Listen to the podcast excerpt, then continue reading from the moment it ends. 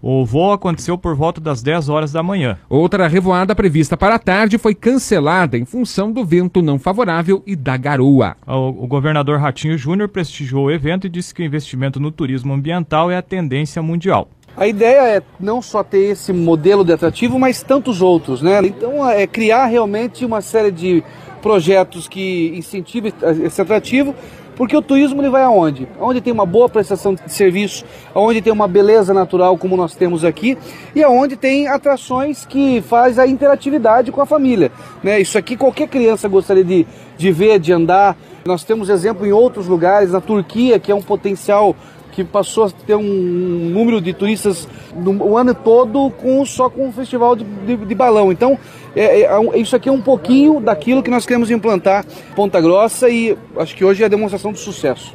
O governador reforçou que, além da visita às atrações, a economia é movimentada no comércio local e rede hoteleira. Ratinho Júnior acrescentou que o modelo de concessão que está sendo licitado para o Parque de Vila Velha é baseado em um modelo que já dá resultados. Abre aspas. Vai funcionar como no Parque Nacional do Iguaçu, que já tem 20 anos de concessão e vem melhorando a cada ano, tanto nas atrações como na preservação. A ilha de Fernando de Noronha também serve de exemplo. Estamos trazendo o que há de mais moderno no mundo nesta área. Fecha aspas, disse o governador. O prefeito de Ponta Grossa, Marcelo Rangel, destacou a importância do Parque de Vila Velha para o município e também do novo modelo de administração que será adotado. Potencializar o turismo com preservação é algo fantástico.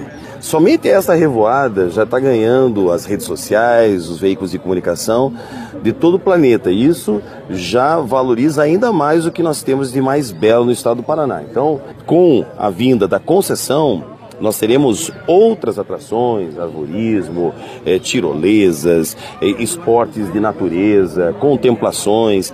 Tudo isso vai atrair mais turistas de outros países, né, de outros estados e vai potencializar economicamente também a cidade de Ponta Grossa. O evento de balonismo aconteceu na área de lazer do Parque de Vila Velha. Ao longo do dia, cerca de 2.500 pessoas prestigiaram a atração. O advogado Eliton Marques, de 32 anos, aproveitou o domingo para visitar o parque pela primeira vez. Morador de Imbituva, ele levou a esposa e o filho para ver os balões. Um evento bem bacana, é bem familiar, reúne as famílias, é divertido até mesmo para as crianças, né, passar o tempo. Então, acredito que, assim como este evento, é, outros podem ser promovidos, né, com o intuito de, de levar a cultura, a diversão para todas as pessoas, né. A estudante Andressa Rodrigues, de 22 anos, moradora de Ponta Grossa, já conhecia o parque, mas nunca tinha visto um evento de balonismo de perto.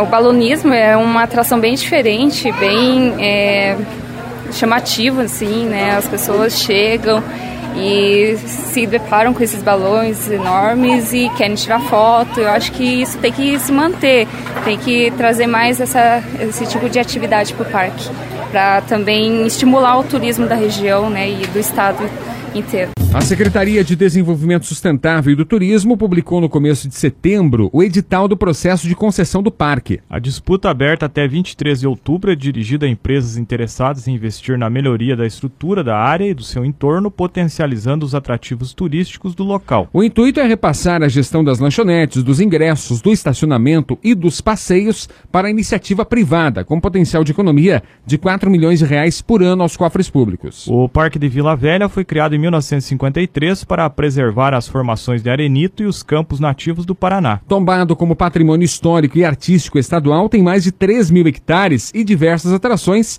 entre elas os arenitos, a famosa taça, né, que é a mais conhecida delas, Furnas e também a Lagoa Dourada. De janeiro a julho deste ano, 34 mil pessoas visitaram o local, uma média de 4.800 pessoas por mês. O parque recebeu mais de 65 mil visitantes em 2018. O governador Ratinho Júnior sancionou neste ano o projeto de lei que autoriza o governo a conceder a exploração de uso total ou parcial de áreas comuns nos 64 parques estaduais e nas unidades de conservação do Estado. A medida é importante para fomentar o turismo e gerar novos atrativos no Paraná em parceria com a iniciativa privada. O balonismo é uma das modalidades dos Jogos de Aventura e Natureza lançados pelo governo do Paraná neste ano. São 29 modalidades esportivas e disputas que acontecem em 26 municípios. Há cinco, cinco etapas da competição, da, da competição, três já aconteceram, reuniram reunirão, melhor dizendo, no total, aí, quando for finalizado esse evento, 200 mil pessoas entre atletas, dirigentes de federações esportivas e a comunidade que acompanha as disputas. A reportagem é do Juliano Gondim com informações da Agência Estadual de Notícias.